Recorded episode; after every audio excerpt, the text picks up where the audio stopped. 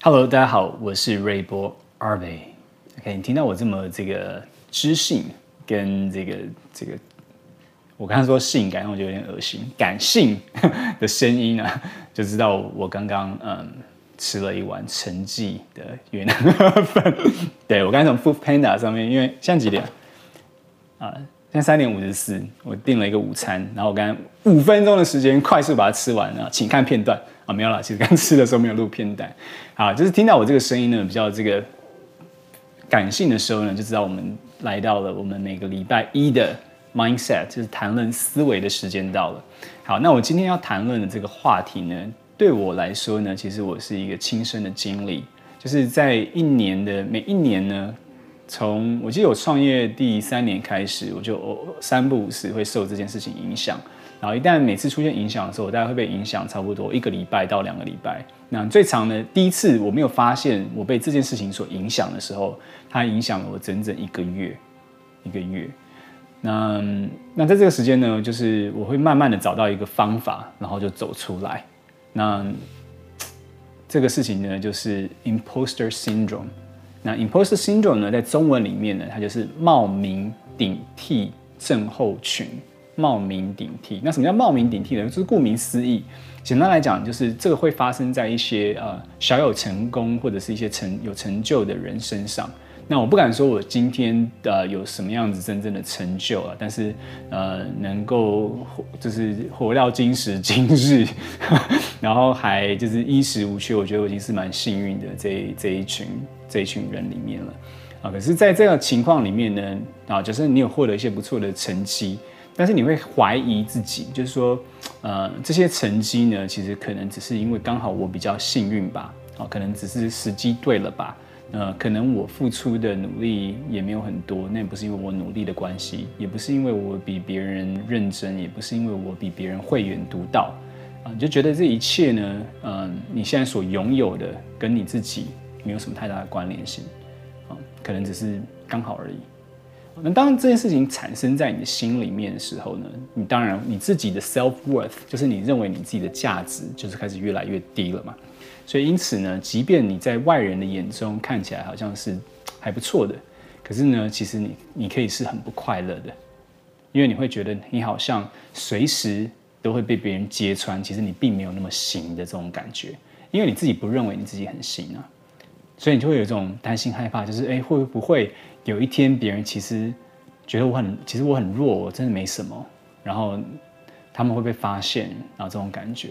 所以当这个事情发生的时候，其实是一个很很大的问题啊，因为你就会开始失去动力，你会开始就觉得说啊，对啊，那我就不是靠努力而来的，那我就也不用继续努力了，我就是这样子等着吧。然后你以前曾经相信跟有的信念。或者是当时为什么你做这件事情的这个动动机跟信念，也会受到自己开始怀疑自己，OK？所以我这个在大概两年前吧，我就是第一次哦，很深深的感受到这个冒名顶替症候群的发作。就是我们那时候做 Transbiz 帮台湾的制造商在海外做行销，已经做了两年多了。啊可是在这过程当中呢，因为有一些很成功的案例，然后也有一些没有那么成功的案例，那我就觉得，开始觉得说，哇，是不是这件事情其实并没有那么没，并没有办法真正的那么大的改变什么，没办法帮助什么，那会不会我们刚好成功的东西都只是我刚好很幸运，并不是因为我们真的找到了一个好的方法，一个对的时机点，做了对的事情，我们付出很多的努力，我们我们想破头，会不会是我们只是刚刚好啊？我们就是不小心踩中了什么，踩中了狗屎，踩中了什么，对不对？才才得到今天的这样子的。我还要持续做这件事情吗？我还能够持续的用幸运来帮更多的台湾的厂商成功吗？所以我就开始进入这样子的过程。然后在那个过程的当中呢，我的我的实际的表现就是，那时候其实公司蛮赚钱哦。但是你不会快乐，然后我就开始觉得很奇怪，我就开始每天晚上去吃饭的时候，我就会跟 Tammy，就是我女朋友聊，就说：“哎、我不知道做这件事情到底有什么意义，我不知道赚这些钱有什么意义，哎，你知道吗？因为你就开始觉得这些东西不属于你，某种程度上，我觉得这个东西你不应该得到的，你不应该拥有的，然后你就开始怀疑你在做这些事情，所有一开始你所相信的事情都变得，嗯，不是不是重要的，不是真的。然后那那个过程其实是很痛苦的，啊，是很很失落的。那最后我是怎么做出走出来的呢？啊，我等下会跟你分享四个动作，让我慢慢的开始走出来。当然我，我我首我首先是先意识到，意识到怎么会这样子，我怎么会这么低潮，而且这么久，就是两三个礼拜，怎么怎么这么低潮？为什么我这是？因为因为 Tammy 他会一直说不会啊，很我们做到这件事情很厉害哎，很棒哎，怎样怎样怎样，你很棒，你很厉害哎。可是我就觉得一开始我就觉得啊，不是啊，那只是家人在安慰的这种感觉，然后你就觉得嗯，你就听不太进去。但是过了一段时间之后，你就开始发现，就是嗯，不对。有一些问题，就是这件事情不应该不应该是这样子的，所以我就开始寻找一些就是如何快乐起来的一个一些一些内容这样子。好，那所以我后来就开始不断的尝试，然后在一个月之内的就是努力开始尝试这些事情之后，哎，我就慢慢走出低潮了，跨入现在开心的 Anthony。啊，虽然然后然后之后我偶偶尔还是会有这种想法忽然出现，可是之后出现的时候大概就是出现一天吧。在一天的时间之内呢，我就可以很快速的在运用我的所有的这个技巧，然后就快速的走出这个，然后就相信不对，我今天能够这样子，虽然我有很幸运的地方，但是也是因为我付出了超级多的努力，我才获得的。我现在就比较不不会受 imposter syndrome 的影响。好啊，前面讲了我很多我的故事，那我现在讲一些比较实际的，就是四个方法你可以做，就是如果你现在跟我一样在。在经历像这样子的低潮的感觉的话，那我分享四个步骤，让你可以走出 imposter syndrome 的低潮。首先呢，第一个呢，就是我不知道你们之前有没有人看过 TEDx。TEDx 呢，常常讲一个概念，而我觉得那个概念是一个错误的概念啊。但是很多人在把这件事情流传了，他就说 “fake it till you make it”，就说你要假装你自己已经成功了，直到你成功。其实我觉得这个概念呢，就是 imposter syndrome 的这个这个来源哦。就是今天如果你在这个还没有那么大的这个成就的情况底下，你就已经摆出一个就是我是已经有成绩的这种感觉的，所以你的头脑相信这件事情，你所有的行为举止也透露出这个东西。那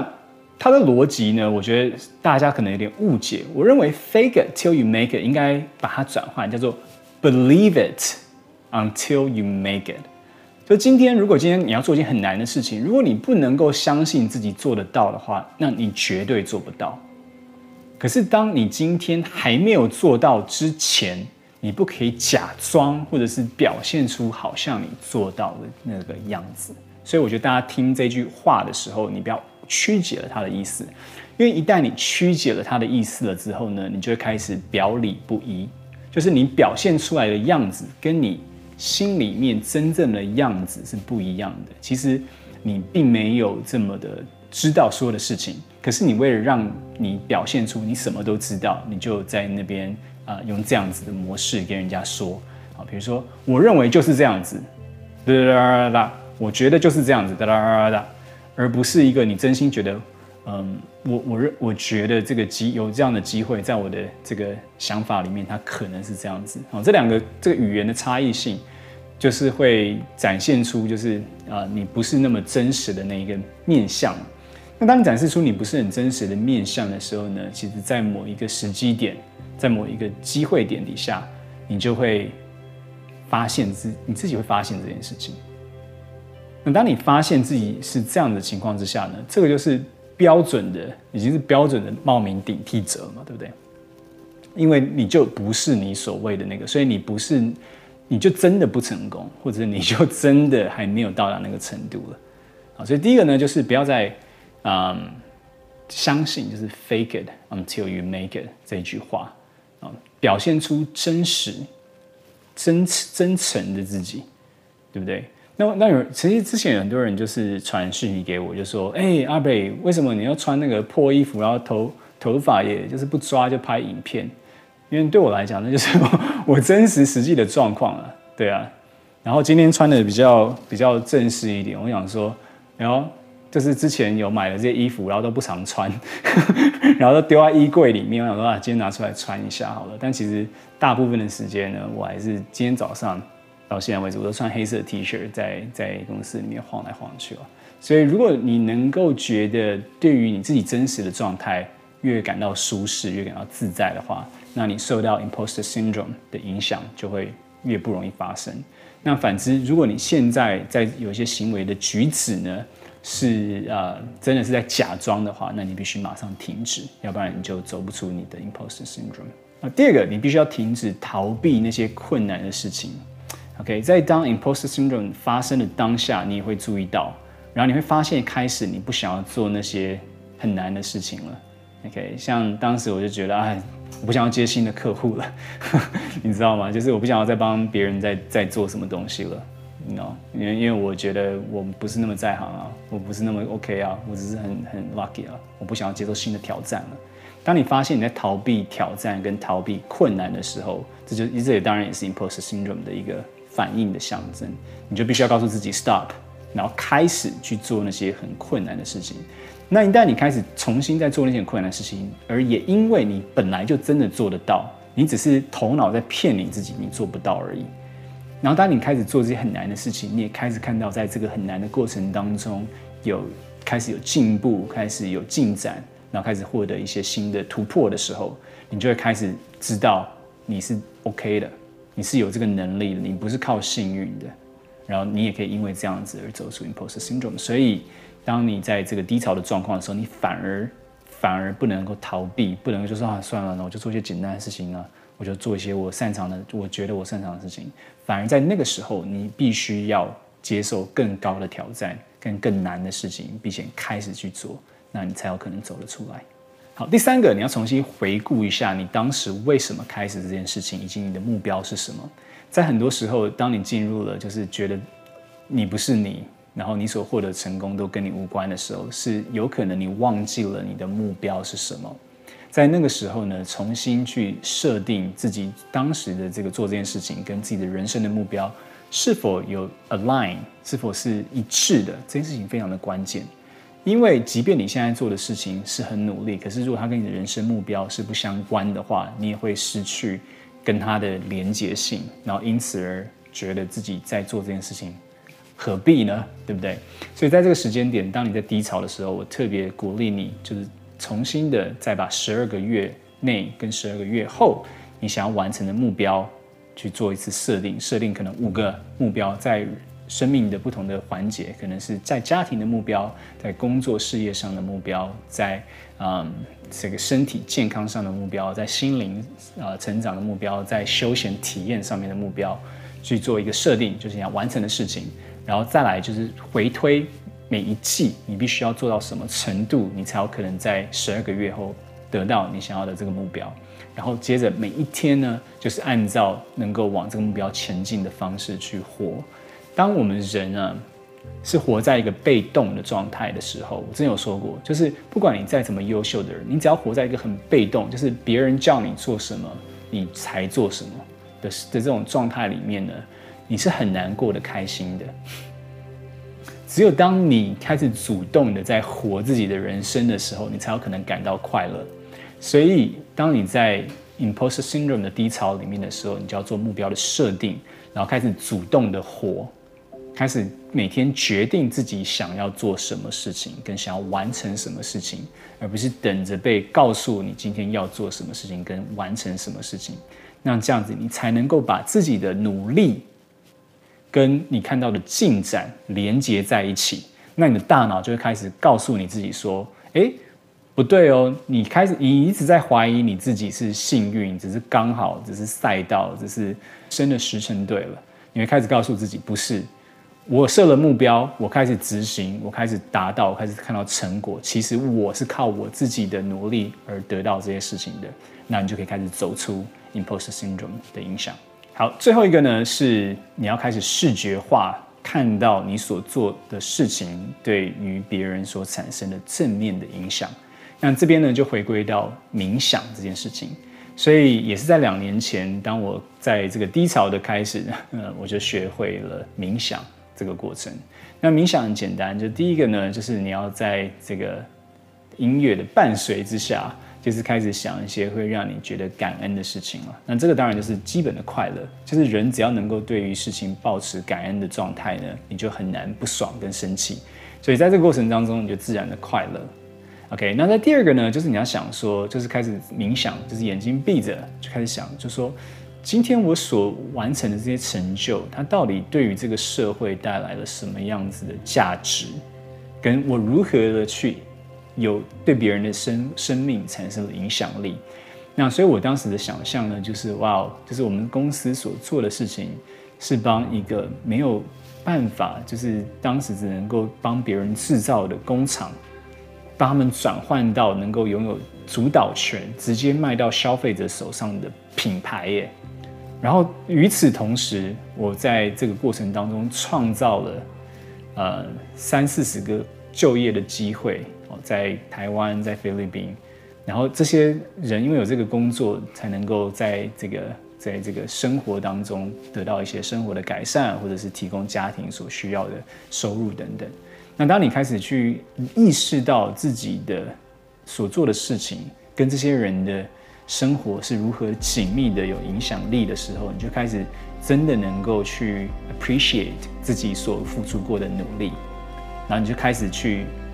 欣赏自己了。你看某程度绝对是这样子，就是 imposter syndrome 所发生最大的问题就是你没办法欣赏自己了，就是当你自己都觉得自己没什么，而不是别人哦。你看。嗯我常常说，别人怎么说你是没有办法影响到你，对不对？因为你管不住别人的嘴巴。可是呢，当你今天自己都这样说自己的时候，那时候是最难出来的。所以，当你开始这样做深层的联想之后，你就会改变你自己在头脑里面跟自己所说的话。也因此呢，你就开始会正面的看待自己，然后会欣赏自己。好吧，那大概是这样子，就是以上是我只要开始怀疑自己人生，跟怀疑自己是不是根本就很很笨的时候，我会用的方法，然后重新的 appreciate 自己所在生命当中付出的努力，然后开始欣赏自己。好吧，如果你也遇到跟我一样的挑战，希望你可以用这四个方法，然后能够走出低潮，欣赏自己。我们在下个影片再见，拜拜。